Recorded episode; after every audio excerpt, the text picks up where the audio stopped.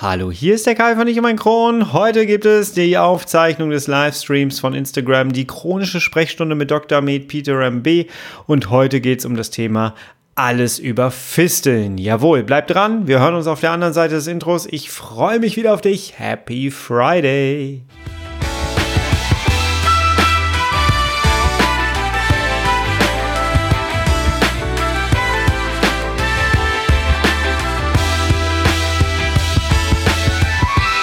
Herzlich willkommen zu einer weiteren Ausgabe von Ich und mein Kron, dein Kronpott. Hi. Tag. Ich hoffe, es geht dir gut. Ich hoffe, du bist schubfrei. Ich hoffe, du bist schmerzfrei.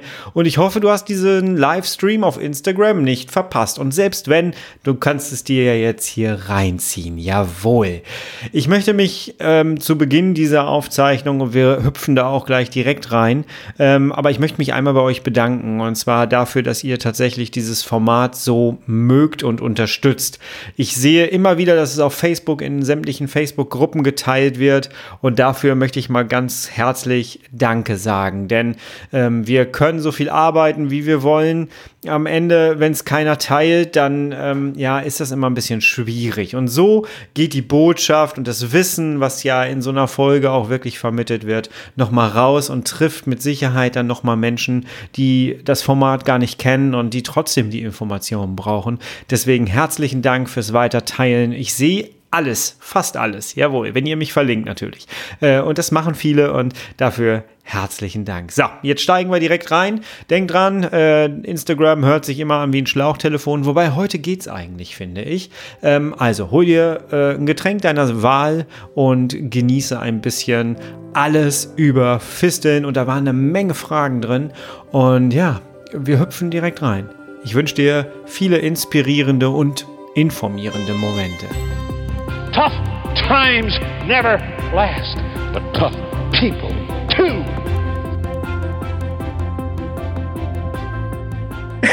Ja!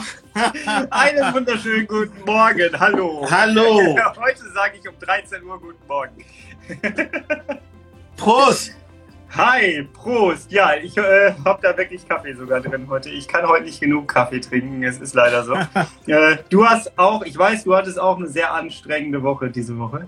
Äh, bei mir war es ähnlich, äh, aber wir haben sehr gut schon gemeinsam äh, Content rausgehauen und aufgeklärt und so. Die Rückmeldungen von euch da draußen, die waren enorm die letzte Zeit. Das war, das war echt toll, ja. Peter, wie geht's dir? Alles gut? Jetzt rede ich mit dir, während du trinkst. Das ist gut. Warte, ja, bitte. Und, und, und Kaffee geht nie. Mir geht super. Mir geht hervorragend. Ich, ich neige ich neig immer dazu zu sagen, schlechten Menschen geht es immer gut. Und da ich so schlecht bin, geht es mir ja oh. fast immer gut. Oh, okay, das lassen wir jetzt einfach mal so stehen. nee, mir, geht, mir geht's blenden, mein Lieber. Mir geht's blenden. Ich hoffe, dir geht's ja, auch gut. Ja, ein bisschen müde, aber dann hiernach werde ich die Türen hier versiegeln von diesem Studio und werde bis Montagabend hier nicht mehr reingehen. Ja, weil Wochenende. ja, ich hoffe, ich hoffe, du bist tatsächlich so diszipliniert, dass du das auch machst, ne? Tatsächlich kann ich das, ja. Wenn ich den, wenn ich das Laptop mit rausnehme, dann geht das. das sehe ich mir Peter, schon. Wir reden heute über dein Lieblingsthema und zwar Fisteln. Und für all diejenigen, die jetzt neu da reingekommen sind, ich weiß, es sind ein paar neue dabei. Unser letzter Stream hat echt die Runde gemacht. Das finde ich sehr, sehr schön. Das Ganze wächst hier, das ist toll. Ähm, wenn, ihr habt die Möglichkeit, hier mitzugestalten und hier mitzureden. Ähm, stellt eure Fragen, die ihr zum Thema Fisteln habt, eure Erfahrungen und so einfach hier in den Chat rein. Am Anfang werde ich das, ich sehe das alles, ich werde auch auf alles eingehen, äh, aber erst später. Ja, also dementsprechend haut schon mal alles da rein, was ihr gerne besprochen haben möchtet. Und ich würde sagen, wir fangen an. Bist du bereit? Ich bin soweit. Ja. Peter, Fisteln. Ich kenne sie leider selber. Ich hatte lange Zeit eine äh, sehr unentdeckte Fistel, äh, hatte acht Abszesse. Erst bei dem achten Abszess hat man tatsächlich die Fistel durch ein MRT was damals gefunden. Sie war sehr versteckt ähm, äh, am Darm. Äh, ich glaube am Dünndarm war es oder am Dickdarm. Nee, am Dickdarm. Am Dickdarm. Ähm, und ja, die Frage ist, was sind Fisteln eigentlich? Lass uns mal damit anfangen. Was sind Fisteln und warum entstehen die? Ja. Ähm, Fisteln sind Verbindungen, also nicht physiologische Verbindungen zwischen Organen oder eine nicht physiologische, also das ist krankhafte Verbindung zwischen Körperinnerer und Außen, ja, und Außenwert. Ähm, das heißt, wenn man schon so sagt, kann man innere Fisteln von äußere Fisteln trennen. Die innere Fisteln sind zwischen, zum Beispiel äh, Verbindungen zwischen Dünndarm und Dickdarm oder Dickdarm und Dünndarm, die nicht da da physiologischerweise da sind. Das heißt, wenn, wenn, wenn, wenn man zum Beispiel bei der inneren Fiste bleibt, ist es tatsächlich so, dass wenn wir was essen, wenn ich jetzt einen Schluck von meinem Kaffee nehme, das geht dann über den Magen, geht über den Dünndarm, in den Dickdarm, bis es irgendwann mal rausgeht. Ein Teil davon wird als Wasser aufgenommen und dann über die Niere äh, ausgeschieden. Aber das, was wir jetzt als Essen nehmen, was wir zu uns nehmen sollen, wenn alles normal bleiben soll, gibt es einen vorgegebenen Weg, äh, was wirklich halt verfolgt wird, bis das ausgeschieden wird. Es kann manchmal so sein, aufgrund von Krankheiten, von sogenannten fistulierenden Krankheiten, dass Kurzschlüsse, dass Verbindungen da, da, da entstehen. Das heißt zum Beispiel, es gibt eine Verbindung zwischen Dickdarm, also Anfang von Dickdarm und äh, von, von Dünndarm und Dickdarm. Das nennt man den ähm, enterische Fistel.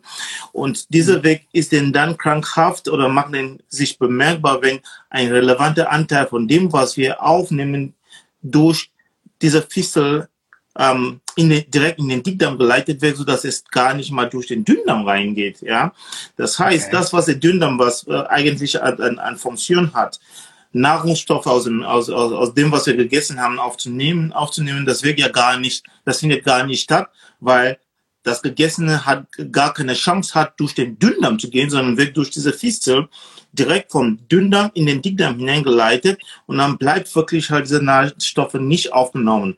Und das ist einer der wichtigen ja. Gründe, weshalb bei manchen Patienten mit Morbus Crohn zum Beispiel, wenn die einen hohen enteroenterische Fisteln haben, die dann wirklich viel abbauen, weil wirklich das, was sie essen, nicht von dem Körper aufgenommen wird und es, wird, es kommt nicht zur Verwertung. Das ist die eine ja. Seite. Die, die häufigere Fistelarten, die wir haben, sind tatsächlich äußere Fisteln. Das sind Fisteln im Po-Bereich und ähm, auch da die Verbindung ist ja zwischen den Darm, also äh, Dickdarm und die Haut. Und als, als Zwischenstufe gibt es fast immer ein Abzess. Das heißt, es gibt eine Entzündung um den po, um die Pobacke äh, und diese Entzündung wird quasi im Sinn von einem Abzess eröffnet oder das Ding eröffnet sich von allein, weil dieser Abzess platzt, da ist ja zu viel Druck und irgendwann mal muss ja ähm, ähm, der Druck entlastet werden und es kommt zu einer Perforation dieser Abzess und dann entsteht eine künstliche Verbindung zwischen Haut oder die Außenwelt und den Darm. Das, das, das sind so wirklich halt die Fisteln, die von großer Relevanz sind. Ja, ja. Ähm, schreibt doch mal bitte hier in den Chat rein. Wir lieben ja hier die Interaktion. Schreibt mir mal bitte hier in den Chat rein. Habt ihr eine Fistel gehabt bis jetzt oder habt ihr gerade eine? Und wie viele hattet ihr? Ähm, schreibt gerne das mal auch mit Anzahl einfach mal in den äh, Chat hier rein. Das würde mich sehr interessieren, äh, weil ähm, ja, ich habe schon ein paar Mal mitbekommen, dass äh, einige Leute auch tatsächlich wiederkehrende Fisteln auch immer wieder mal haben. Ich möchte mit dir aber mal ganz kurz eine Sache ansprechen, die mir sehr oft in Foren oder in Facebook-Gruppen begegnet. Und zwar fängt das meistens immer damit an, dass jemand schreibt, ich habe einen Abszess. Und dann dauert das nicht lange, bis jemand darunter schreibt. Also viele Leute schreiben dann, geht zum Arzt, lass ihn eröffnen. Aber einige schreiben auch darunter, ähm, ach, ich habe das immer selber aufgemacht.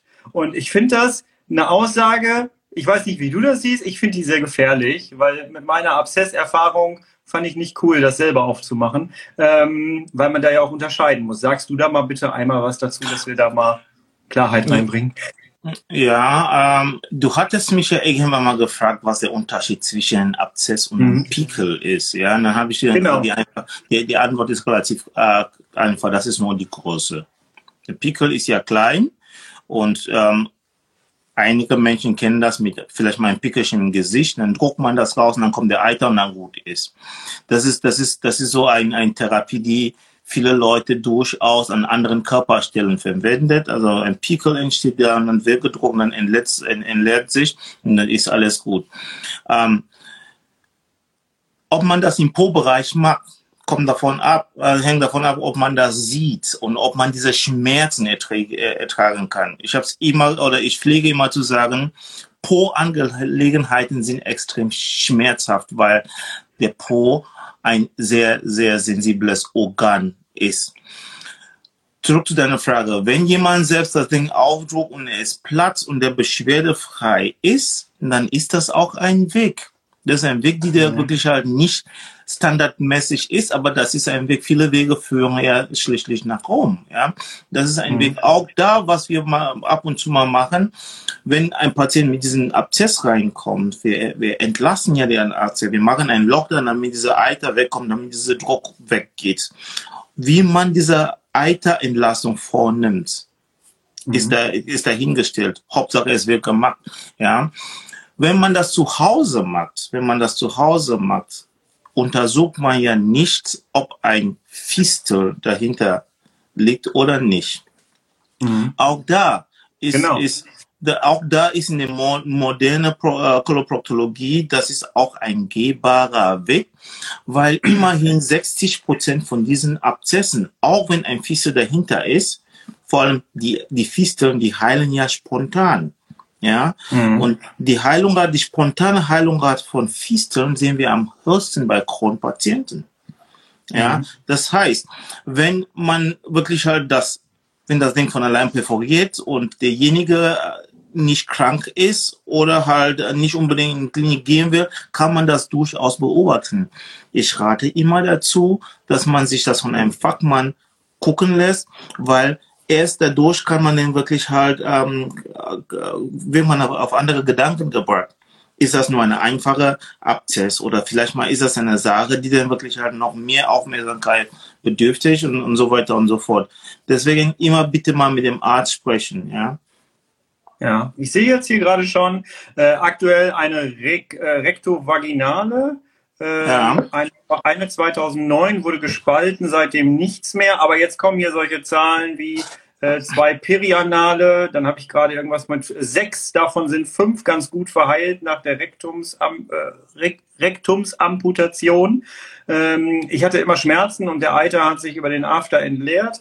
Es wurde aber lange nichts entdeckt. Zum Schluss wurde eine extra äh, Finktere Fistel entdeckt. Man merkt, ich bin der Hobbymediziner, du bist der Profi. ähm. Also zwei, zwei Kommentare dazu. Rektovaginale ja. Fistel ist ein Fistel zwischen Darm und Scheide. Ja, mhm. ähm, das, das kann man sich vorstellen, weil wie sehr diese Frauen leiden. Die haben echt ein Problem. Die haben fast gar kein sexuelles Leben mehr, weil alles weh tut. Es ist wirklich halt, es, es löst Angst äh, aus, wenn, wenn, wenn, wenn jemand wirklich halt merkt, okay, mir läuft der Stuhl durch die Scheide. Ja, das ist eben das. Mhm. Ähm, das ist, das ist leider Gottes so ein, ein Krankheitsbild, die auch relativ schwierig unter Umständen zu behandeln ähm, ähm ist. Ja, deswegen auch bitte, bitte nicht von jedem das operieren lassen. Es kann ganz gut operiert werden ohne Rektumamputation. Rektumamputation bedeutet, dass man den Po zumacht und das Rektum wegnimmt, ja.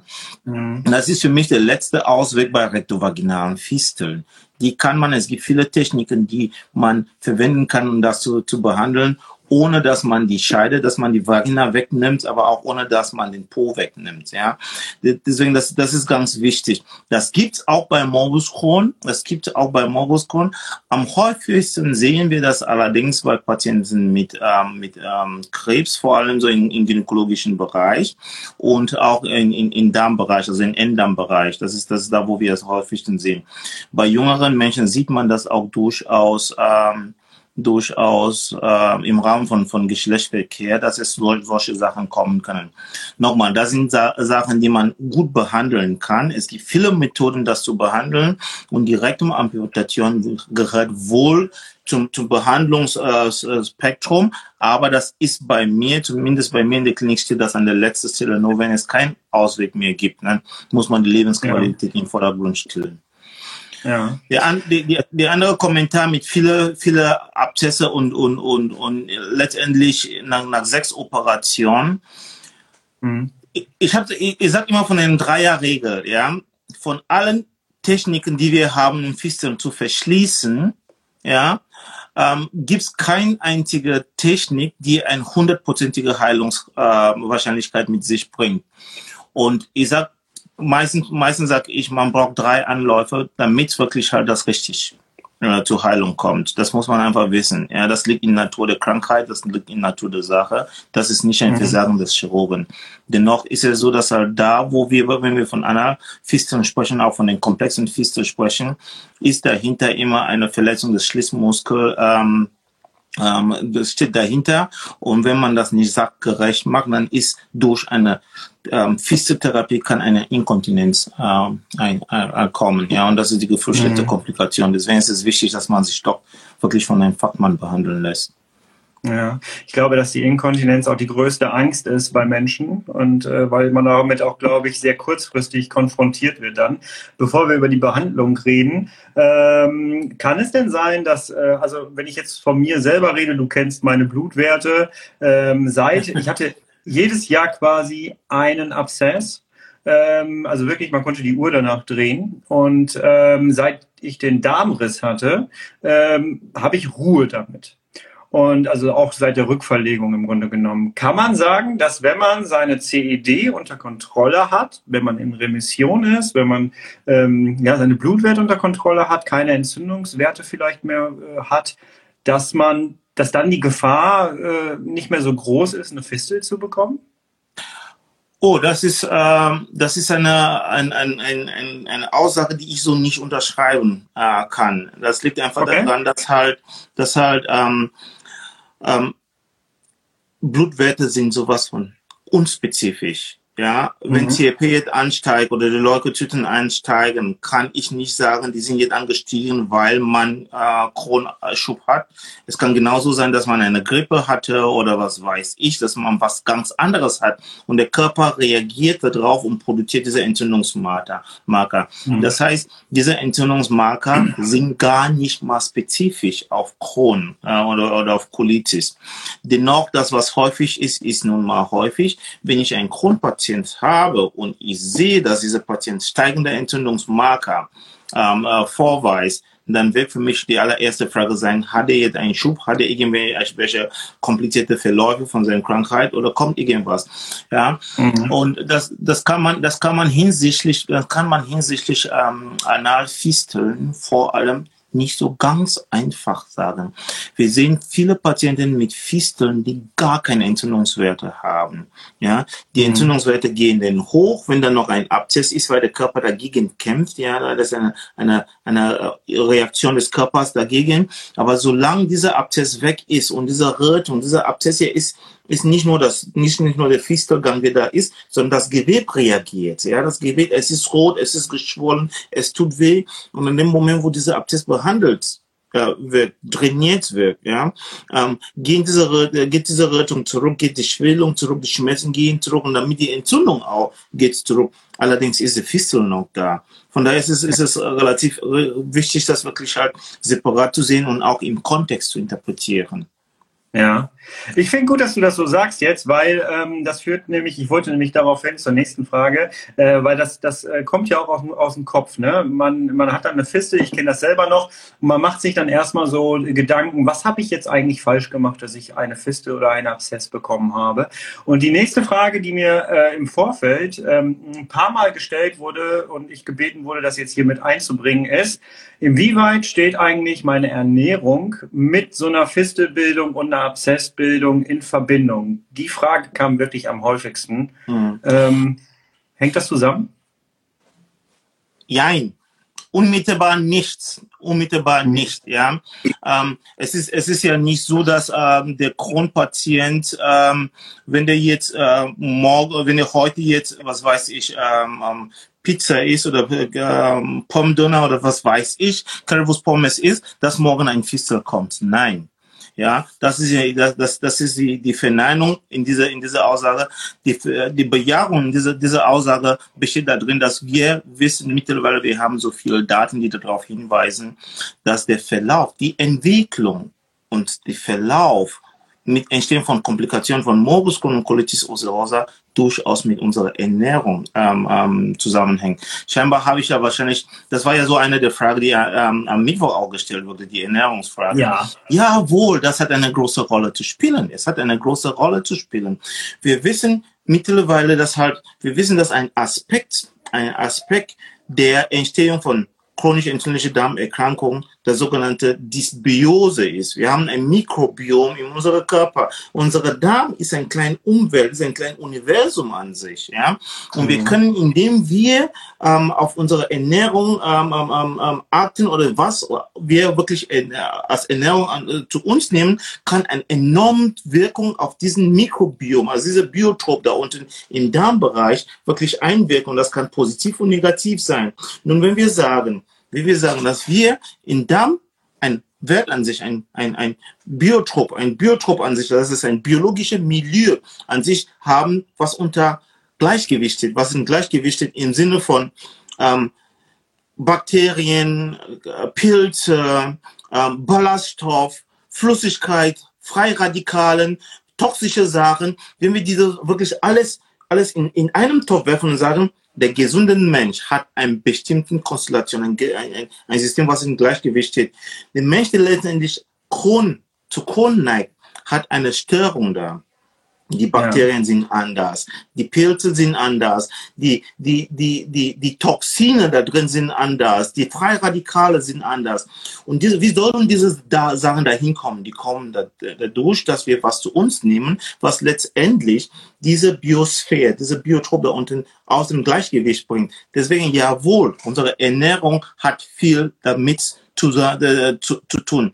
Deswegen, ja, Ernährung kann dazu führen, dass wir Fisteln entwickeln, indem wir über unsere Ernährung unsere Kron, unsere Colitis noch wirklich halt in die schlechtere Richtung schicken. Und wir wissen, das ist Krankheiten, die in der Schleimhaut beginnen. Morbus Crohn beginnt in der Schleimhaut und geht durch alle Darmwandschichten unter Umständen. Ja, und wenn wir durch unsere Ernährung, unser System so bringen, dass Crohn ähm, Kron entsteht, dann diese Kron immer schlimmer wird, dann ist es nur wahrscheinlich, dass der Kron, der noch schlimmer werden würde, auch sich der Weg durch die Dammwände auch findet und dadurch zu einem Fistel führt. Und das ist eben das, was wichtig äh, anzusprechen ist. Ja haben wir das mal ganz gut äh, so in den Kontext gesetzt. Und äh, weil das war wirklich sehr auf, ähm, auffällig, dass die Frage im Vorfeld immer wieder gestellt wurde. Ich glaube, Ernährung an sich ist halt auch ein sehr emotionales Thema, auch ein gesellschaftliches Thema. Und es ist ja auch gerade so ein bisschen im Wandel ähm, aufgrund äh, verschiedenster Themen, wie zum Beispiel Corona. Ne? Hier steht gerade, ich sehe gerade hier, meine Blutwerte waren immer noch, äh, waren immer im Normbereich und der Darm war hochgradig entzündet das zeigt, glaube ich, ganz gut, ne, dass mit dem, wenn man, wenn ich meinen Kron unter Kontrolle kriege, heißt das noch lange nicht. Ne, das ist, es gibt, glaube ich, keine einfachen Antworten. Ne. Ich gucke mal eben einmal ganz kurz durch, bevor wir jetzt über ähm, über die äh, Heilung oder die Behandlung sprechen. Ähm, wenn ihr Fragen habt zu dem, was ihr jetzt hier so hört, und auch jetzt gleich zur Behandlung, äh, dann äh, schreibt die jetzt hier rein. Wir gehen zum Schluss jetzt hier gleich nochmal alles durch und so, dass ihr möglichst alle eure Antworten bekommt, die ihr haben wollt. Das Ganze soll hier interaktiv sein.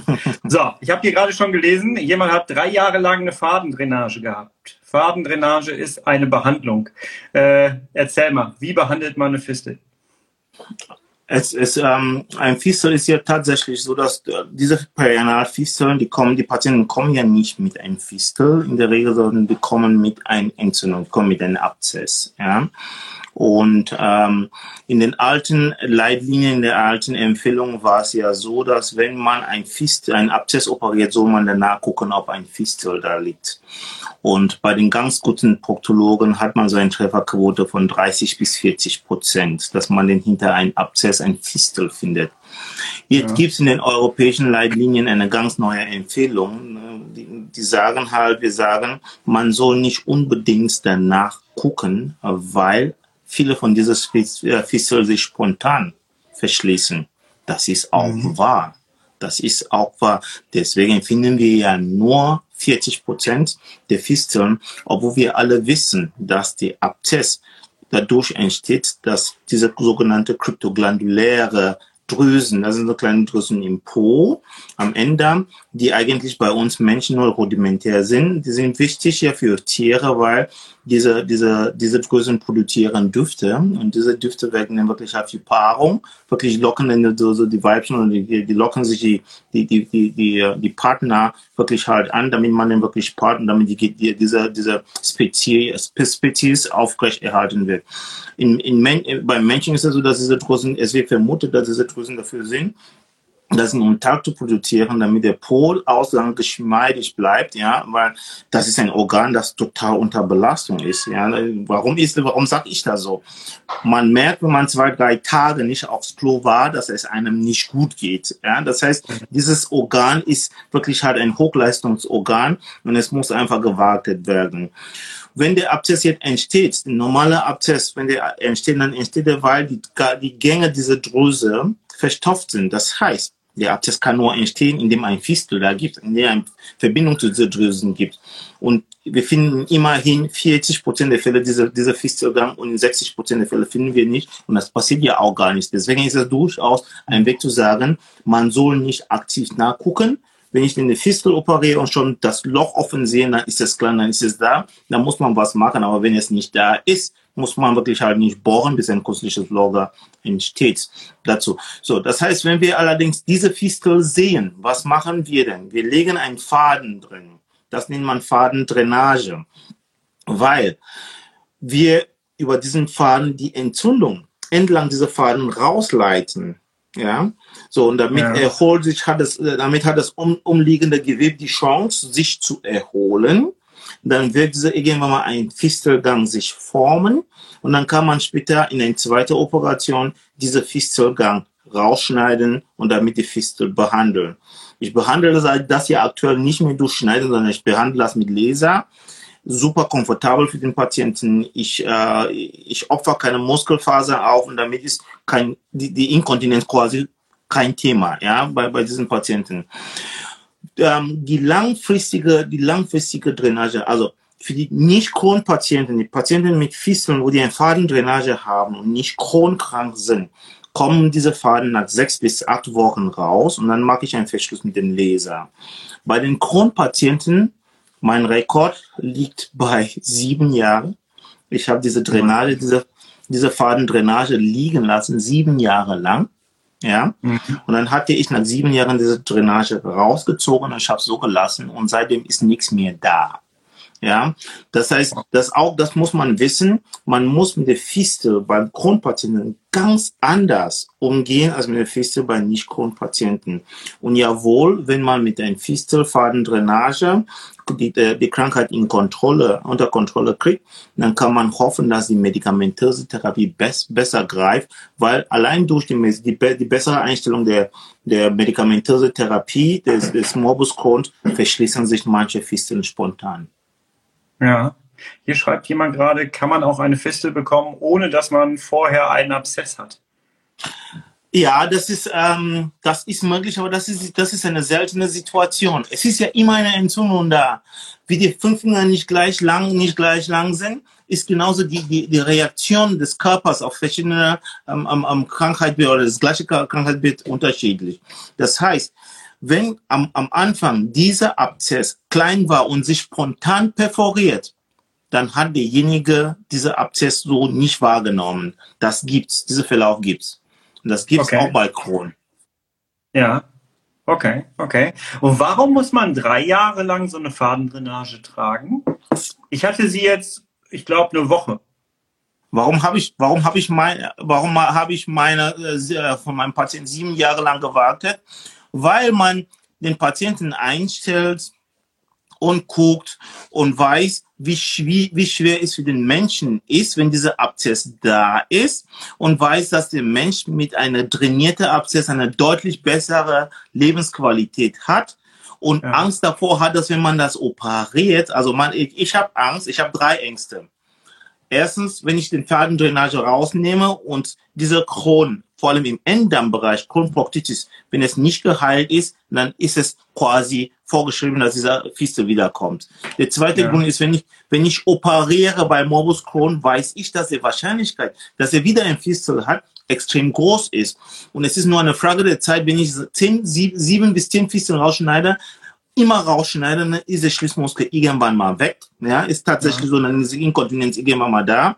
Und die dritte Option ist, weil die medikamentöse Therapie so gut geworden ist und ich weiß, dass irgendwann mal, wenn der Kron so gut eingestellt ist, dass man wagen kann, diese Fadendrainage zu ziehen und zu gucken, dass das Loch von allein heilt. Das sind die Gründe. Okay. Okay, okay. Eine Fadendrainage kann im Alltag ziemlich anstrengend sein, muss ich sagen. Ähm, es ist nicht so ein schönes Gefühl, aber ganz ehrlich, ähm, äh, unbehandelte Abszesse oder Abszesse an sich äh, sind auch kein schönes Gefühl. Das ist das Schlimmste überhaupt.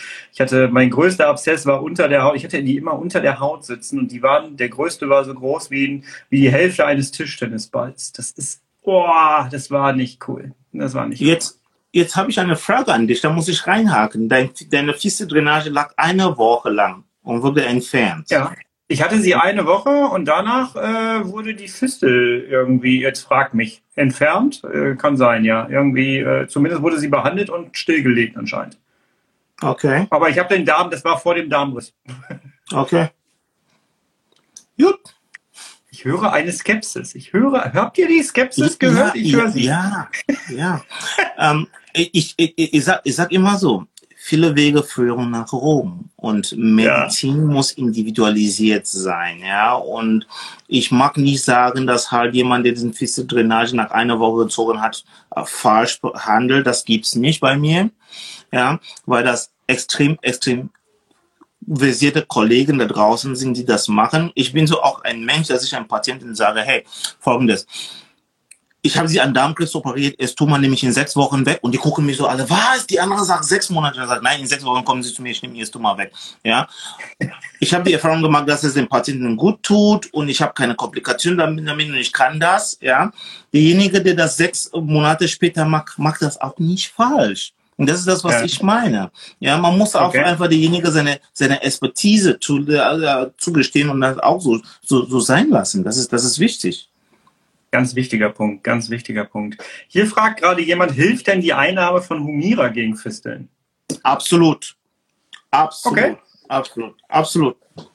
Absolut. Das hilft. Das, hilft. also, es gibt Studien dazu, wo allein unter Humera eine deutlich, also mehr als 50 Prozent der Fisteln zugegangen sind. Und das ist eben, das ist eben das Argument, warum man diese Pferdendrainage so lange liegen lassen soll, bis die Humera-Therapie eingeschlagen hat. Dann zieht man die Drainage und lässt das so. Und Pa- der Patient hat eine 50-prozentige Chance, dass diese Fistel allein heilt. Ja, okay, okay.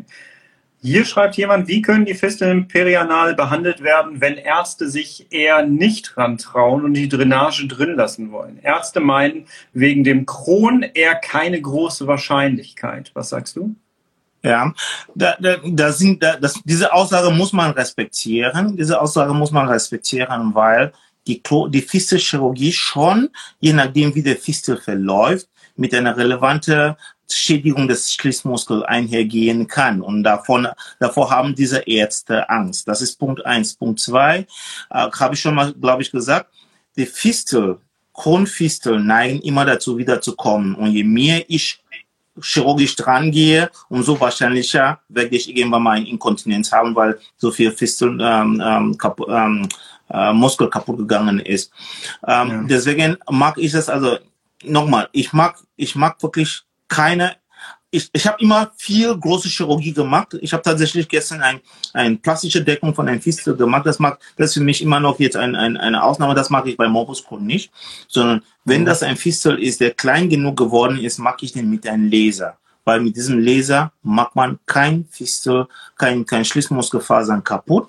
Und man kann diese Laseroperation zigmal wiederholen, ohne Angst vor Inkontinenz zu haben.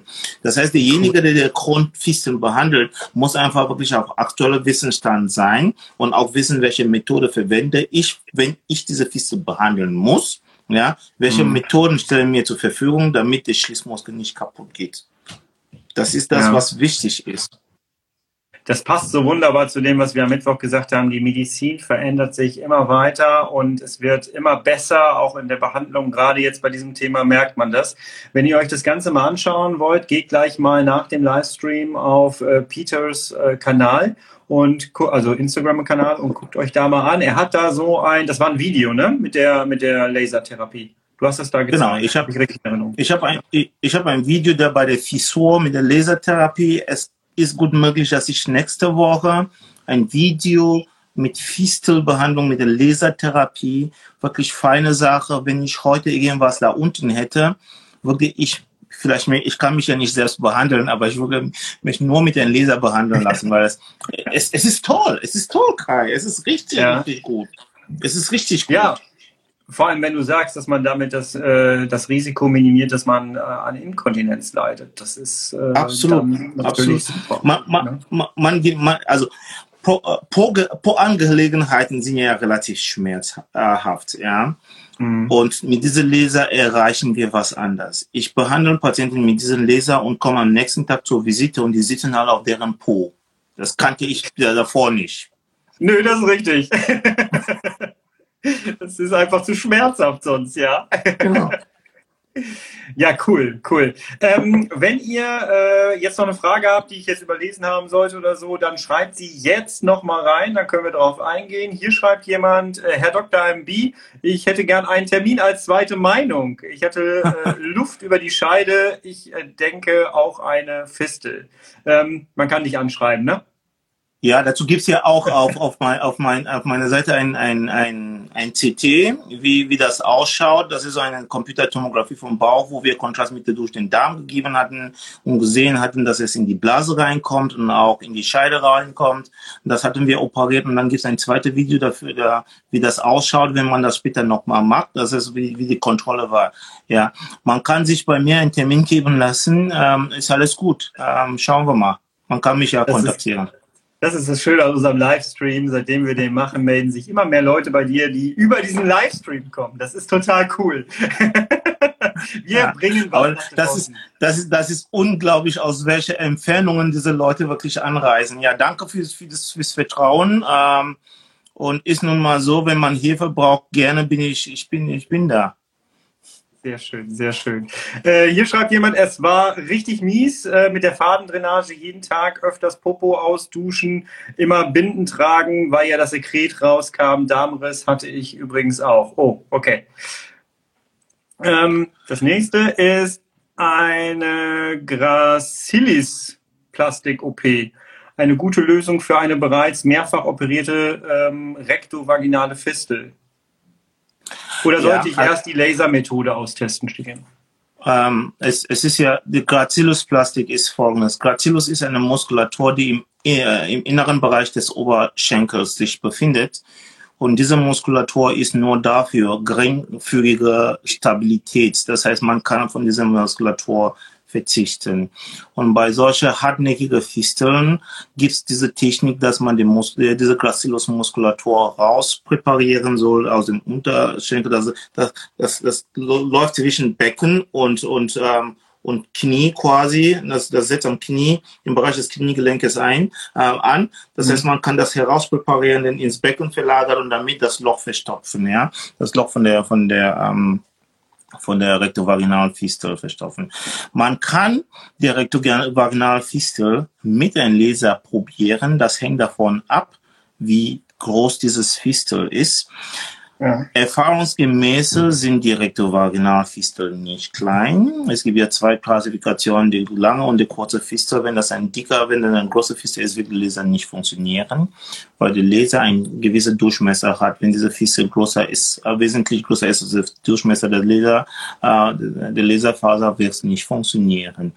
Ähm, mhm. ich bin ein, ich bin ein Freund davon, ein anderes Verfahren zu testen. Es gibt viele verschiedene Verfahren, wie man eine Rektovaginalfiste verschließen kann, bevor man eine relativ große Schaden setzt, indem man eine Muskulatur von dem Oberschenkel rausnimmt um wirklich halt diese Fiste dann mit zu, zu, zu verschließen. Das heißt, mein Rat an diese, an, an, an diese Frau, das kann ja nur eine Frau sein, Rektovaginalfiste. ähm, mein, mein Rat an diese, an diese Patientin ist, informieren sich über andere Methoden. Es gibt viele, viele Methoden, wie man das äh, Problem angehen kann, ohne Grazillus, äh, Grazillus Plastik zu machen. Wichtig dabei ist, ähm, dass die Heilungswahrscheinlichkeit durchaus direkt mit einer Stuhlableitung in Verbindung steht. Das heißt, manchmal musste man unter Umständen ein Stoma davor legen, damit dieser Bereich trockengelegt wird, bevor man diese Fistel verschließt. Diese ganze Behandlungsverfahren okay. dauert circa sechs bis zwölf Monate zwischen Stoma legen, dann sich erholen vom Stoma und dann Fiste verschließen, dann abwarten, dass die Fiste tatsächlich verheilt ist und dann Stoma wieder wegnehmen. Das kann sechs bis zwölf Monate dauern. Aber das ist eine sichere Nummer. Das ist eine ja. sichere Nummer und das kann man ohne Grazillus Plastik ähm, erreichen. Wir beide müssen unbedingt mal irgendwann auch mal über Stoma reden, auf jeden Fall, aber in einem anderen Livestream. Ich hatte meine Drainage acht Wochen lang. Bei der zweiten OP wurde ein Abszess noch weiter oben entdeckt. Der wurde rausgeschmissen, rausgeschnitten wahrscheinlich, ne? Äh, und die Fistel wurde mit Schleimhautlappen verschlossen, okay? Warte, ich scroll noch weiter runter. Ja, was? Ist eine gute, ist, ist eine gute Technik. Mucosa, Mucosa Lappen nennt man das. Das nennt man Mucosa Flap. Es gibt zwei große Flaps, die man benutzen kann. Das ist einmal die Mucosa, dass man die Schleimhaut nimmt und diese Schleimhaut über den Fistelgang, die innere Fistelgang näht, näht. Das ist eine Methode, die hat eine Heilungswahrscheinlichkeit so von 40 bis 60 Prozent. Dann gibt das, mhm. was ich persönlich favorisiere, ist ein sogenannter Advancement Flap. Da nimmt man eine komplette Wand, komplett Wand des Rektums. Und dann mhm. legt man das über diesen Fistelkanal. das hat eine bessere Heilungswahrscheinlichkeit von circa äh, 73 bis 78 äh, bis, bis 88 Prozent. Ja? ja. Diese Techniken okay. gibt's, die soll man dann wirklich halt derjenige, der das gut gemacht hat. Also ähm, ich sag immer, ein, ein, ein erfahrener Fistelchirurg soll, um ein Flap richtig zu beherrschen, so der mindestens 20 gemacht haben. Und das okay. ist ja eine Sache, die nicht so oft gemacht wird. Deswegen muss man sich informieren, wenn man ein Flap bekommen soll, ob das eine richtige Flap ist oder ob es mal so ist. Ja, die Lasermethode wird hier im Chat auch äh, immer wieder erwähnt. Bei Enddarmfistel gut mit Lasermethode. Hält das dann auch zu? Lappen hat nicht gehalten.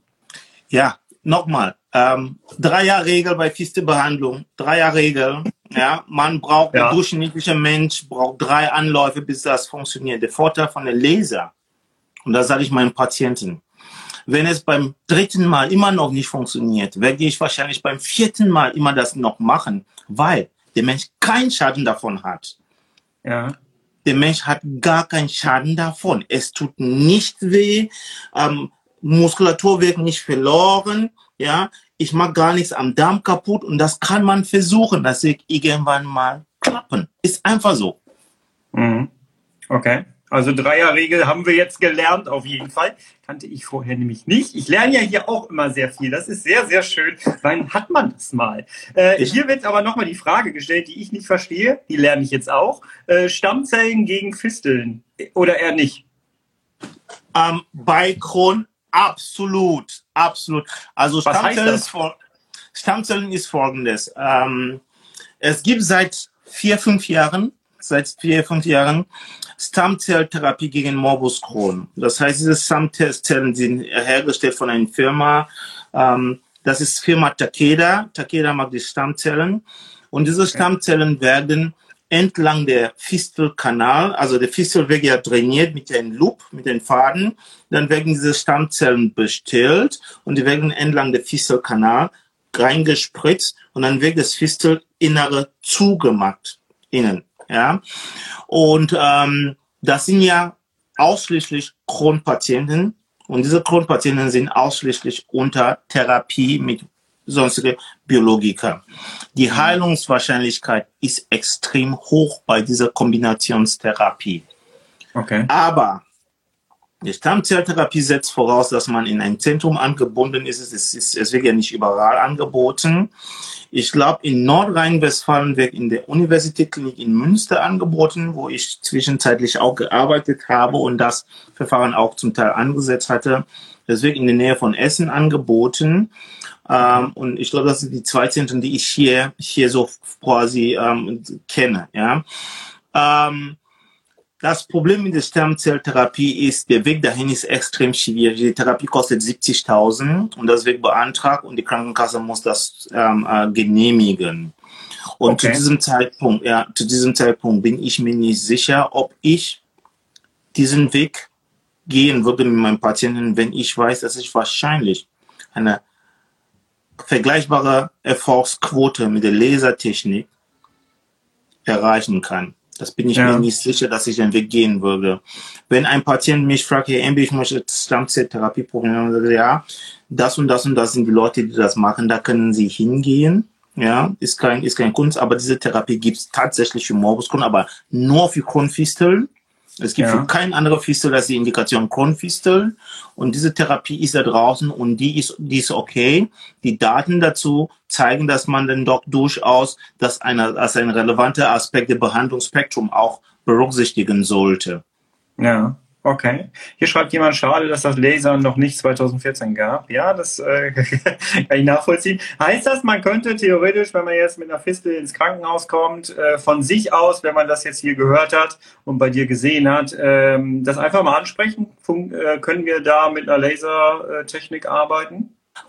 Ja, wenn die, wenn, wenn die Klinik diese Technik hat, dann werden die, die diese mhm. Kollegen diese Technik schon anbieten. Ja, okay. werden die Techniken anbieten, weil ähm, ich kenne keinen einzigen Kollegen, der das, der das in seiner Klinik hat, der das nicht anbietet. Ich meine, die, die Kollegen, das ist, das ist, das ist für mich, das habe ich letztens dann auch so in einer Sitzung gesagt, das ist für mich eine Gefahr der konventionelle Fistelchirurgie. Weil diese Lasertechnik ist für den Operateur, das ist überzeugend, das ist für den Patienten gut und das geht schnell und macht keinen Schaden. Also warum ja. soll ich das meinem Patienten das nicht anbieten? Ja, das heißt, je mehr Leute dieses Verfahren an, an, anwenden, umso wahrscheinlicher werden wirklich halt die jüngere Generation sich diese Techniken aneignen und die alte, bewährte äh, konstruktive Techniken nicht beherrschen. Ja, mhm. das ist eine gute Sache. Und deswegen, wenn man denkt, okay, ähm, ist es eine Sache für Leser, den Kollegen fragen. Wenn der Kollege sagt, ich habe keinen Leser, dann kann man sich informieren, wo man denn wirklich halt einen Leser findet und da eine zweite Meinung holen. Ja. Mit Blick auf die Uhr, wir haben noch zehn Minuten. Äh, mir schreibt jemand, Fistel mit Kleber mit Eigenblut verschließen. Auch gut? Ach, alles gibt. Doch, es, es, es gibt, also ähm, wir arbeiten ja jetzt gerade an der europäischen Leitlinie für Fistelchirurgie und das Thema okay. Kleber, Plugs, es gibt so Kleber, Fillers, Plugs und so weiter und so fort. Ich bin davon nicht überzeugt, weil die Heilungswahrscheinlichkeit von Kleber und Plaques, die liegen so um die 20, 30 Prozent Bereich, ja. Wenn man sagt 30 Prozent, 33 Prozent und drei Finger hoch mag, dann kommt man auf 99,999, ja. Dann kommen wir wieder an die Dreierregel, ja. Ähm, von, von, daher, das sind Techniken, die da draußen sind, die hier verwendet äh, werden. Ich verwende sie nicht, weil für mich die Wahrscheinlichkeit, dass man damit bei einem Versuch eine Heilung erzielt, viel zu gering ist. Hm. Okay, okay. Also hast du jetzt hier deine Antwort. Ich weiß nicht, ob das bei dir jetzt im Raum stand, äh, aber ähm, ja, vielleicht doch mal das Ganze dann nochmal mit dem Laser ansprechen vielleicht. Was mir jetzt noch ganz wichtig ist, ist, wir reden ja gerne über CEDs auch und äh, was ist denn, wenn ich jetzt eine Fistel habe, einen Abszess habe, ähm, aber noch keine Diagnose habe, CED? Macht es Sinn, dass wenn ich ähm, so etwas habe, dass ich das zumindest mal anspreche, kann es sein, dass ich ein CED habe? Ja. Da sind wir wieder im ja. Bereich des informierten Patienten. Ne? So ist das. Man soll es man äh, ansprechen, man soll es ansprechen. Bei mir in der Klinik geht alles, was wir exzidieren im Pro-Bereich, geht zum Pathologen. Ja. Und der Patholog guckt sich das mal an und auch manchmal, wenn man dann nicht gefragt hat, ist das ein CID, ist ein Kronfistel, kriegt man ab und zu mal die Antwort, das sieht so mit, das hat so Stigmata von Kron, so, so, also so Beschreibungen wie, wie Riesenzellgranulomen und so weiter und so fort. Und da muss im Kopf klicken, ja. Man muss im Kopf klicken. Okay. Und ein weiterer Grund, weshalb ich möchte, dass die Dinger, diese, dieser resitierte Be Be äh, Gewebe, also zum Patholog geschickt wird, ist, dass wir bei manchen Patienten tatsächlich Krebs da reingefunden äh, gefunden hatten. Ja, gab es neulich auch bei mir in der Klinik, wo ein Kollege eine Abszess operiert hatte mit Fistelexzision und dann kriegte ich den Befund, sagt, das ist Krebs drinne. Deswegen ist das wichtig zu machen. Man soll sagen, bitte, wird eingeschickt, wird vom Pathologen untersucht, guck dir, ob das ein Kron ist, guck dir, ob das irgendwas, was außerhalb des Norms ist. Ja, das ist wichtig, weil das letztendlich kann die weiter, äh, die weitere Therapie maßgeblich beeinflussen. Und ähm, ja. sollte auch trotz Histologie, trotz pathologisches Segment kein, kein Kron da erwähnt wird und so weiter und so fort. Und derjenige immer wieder Fisteln hat oder Bauprobleme und Fisteln, und dann, spätestens dann, muss man dem Arzt sagen, ich habe so Bauchprobleme und mein fistoliert, kann es sein, dass ich einfach eine Manifestation des Morbus Crohns habe. Sollen wir nicht vielleicht mal eine Darmspiegelung machen? Ja, oder ja. man mag das einfach pauschalisiert und sagt, ich operiere kein da unten ohne Koloskopie.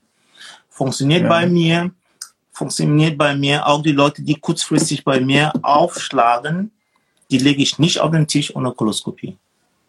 Okay, das ist eine Aussage. Das ist eine Aussage. Okay. Hier wird geschrieben, obwohl das Prosper, äh, also nee, wir, wir nennen nichts hier, obwohl das Hospital, äh, wo ich immer bin, äh, ähm, auf Fistel spezialisiert ist, habe nur fast zehn Jahre Morbus Crohn äh, und seit 2013 mein Stoma. Okay. Äh, finde eure Lives hier mega toll. Danke dafür. Ja, danke, dass du dabei bist. Ähm, also, Peter. Also die, die Klinik, die du nicht benennen solltest, die, die kenne ich. Ich kenne die Kollegen okay. da auch. ist, ist, ist, ist alles gut.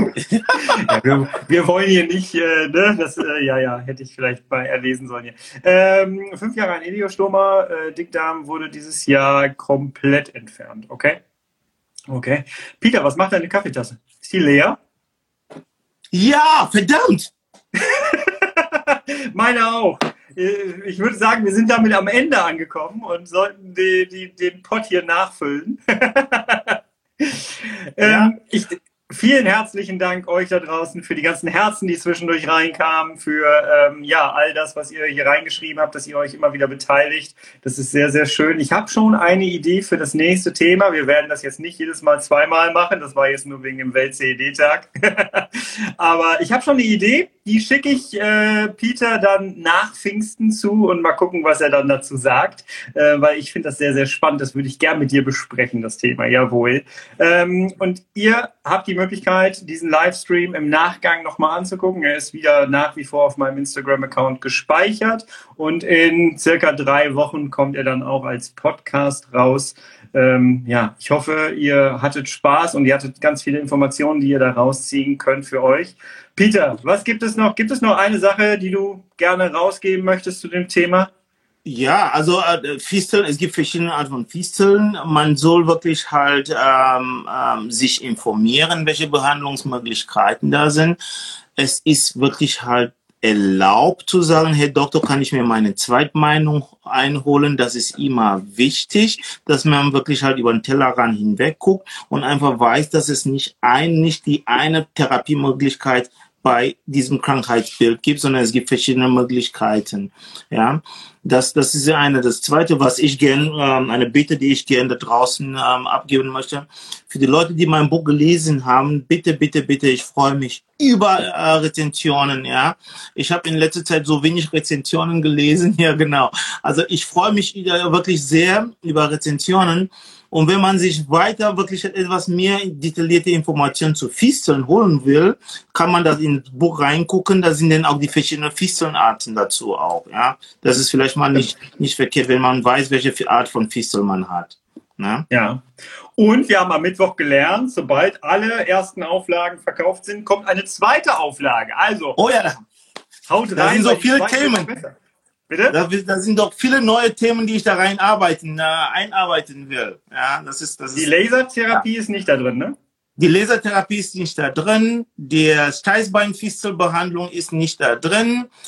Andere spannende Aspekte sind nicht da drin. Ja, Stammzelltherapie ist nicht da drin und auch die konservative Therapie der Fistel ist nicht da drin. Das sind so Sachen, die ich vor allem so im Sinne von CID noch viel, viel, viel im Vordergrund reinbringen möchte. Ja, ja. interventionelle Therapie von Morbus Crohn. Was haben wir für Möglichkeiten? Muss ich immer operieren? Und so weiter und so fort. Das sind so Themen, die ich jetzt erst durch diese Interaktion mit Betroffenen, mit dir, mit den Patienten da draußen, die so viele Fragen, viele anregende Fragen stellen, ja, mhm. komme ich auf die Idee, dass doch dieses Buch eine gewisse Ergänzung braucht. Ja, also lasst uns die erste Auflage eliminieren, jawohl. Peter, herzlichen Dank dafür. Wir beide sehen uns im April mit einem neuen Thema wieder. Äh, ich freue mich. Ich freue freu mich. Habe ich April gesagt? Ich habe April gesagt. Ich meine Juli. Hast du April gesagt? Ja, egal, komm, es ist jetzt Wochenende. Äh, wir sehen uns in vier Wochen wieder quasi. Ja. Macht ihr ein Super. schönes Pfingsten? Macht ihr euch ein Auch. schönes Pfingsten da draußen? Macht euch eine schöne Zeit und ähm, ja, teilt diese chronische Sprechstunde durchs Internet quer. Bis dann. Bis tschüss. Dann. Tschüss, schönes Wochenende. Ciao. Ja, habe ich zu viel versprochen? Da war unfassbar viel an Wissen drin, oder? In dieser Folge. Ach, herrlich, herrlich. Ich mag dieses Format und ich hoffe, wir werden da noch einiges produzieren. Das macht einfach so viel Spaß, vor allem mit euch da draußen. Und ja, Jetzt wieder der Aufruf, wenn ihr möchtet, dann das Ganze weiter teilen bitte, damit auch andere Leute, die das Format nicht kennen, dieses Wissen hier sich aneignen können, damit sie ihre eigene Situation vielleicht ein bisschen selber bewerten können und vielleicht dann dadurch ein informierter Patient werden. Das wäre ein Traum, ein Traum, jawohl. Jetzt entlasse ich dich in dein Wochenende. Ich hoffe, du wirst ein sehr, sehr schönes Wochenende haben. Ich wünsche es dir. Wir hören uns recht bald wieder, nächste Woche schon wieder. Du, ich und mein Kron. Und bis dahin bist du bitte herrlich schubfrei, denn das Leben ist einfach viel qualitativer ohne Schub. Jawohl. wir sehen uns bald, wir hören uns bald wieder. Sehen vielleicht auch, aber hören uns bald wieder. Bis dahin, ich bin raus. Tschüss.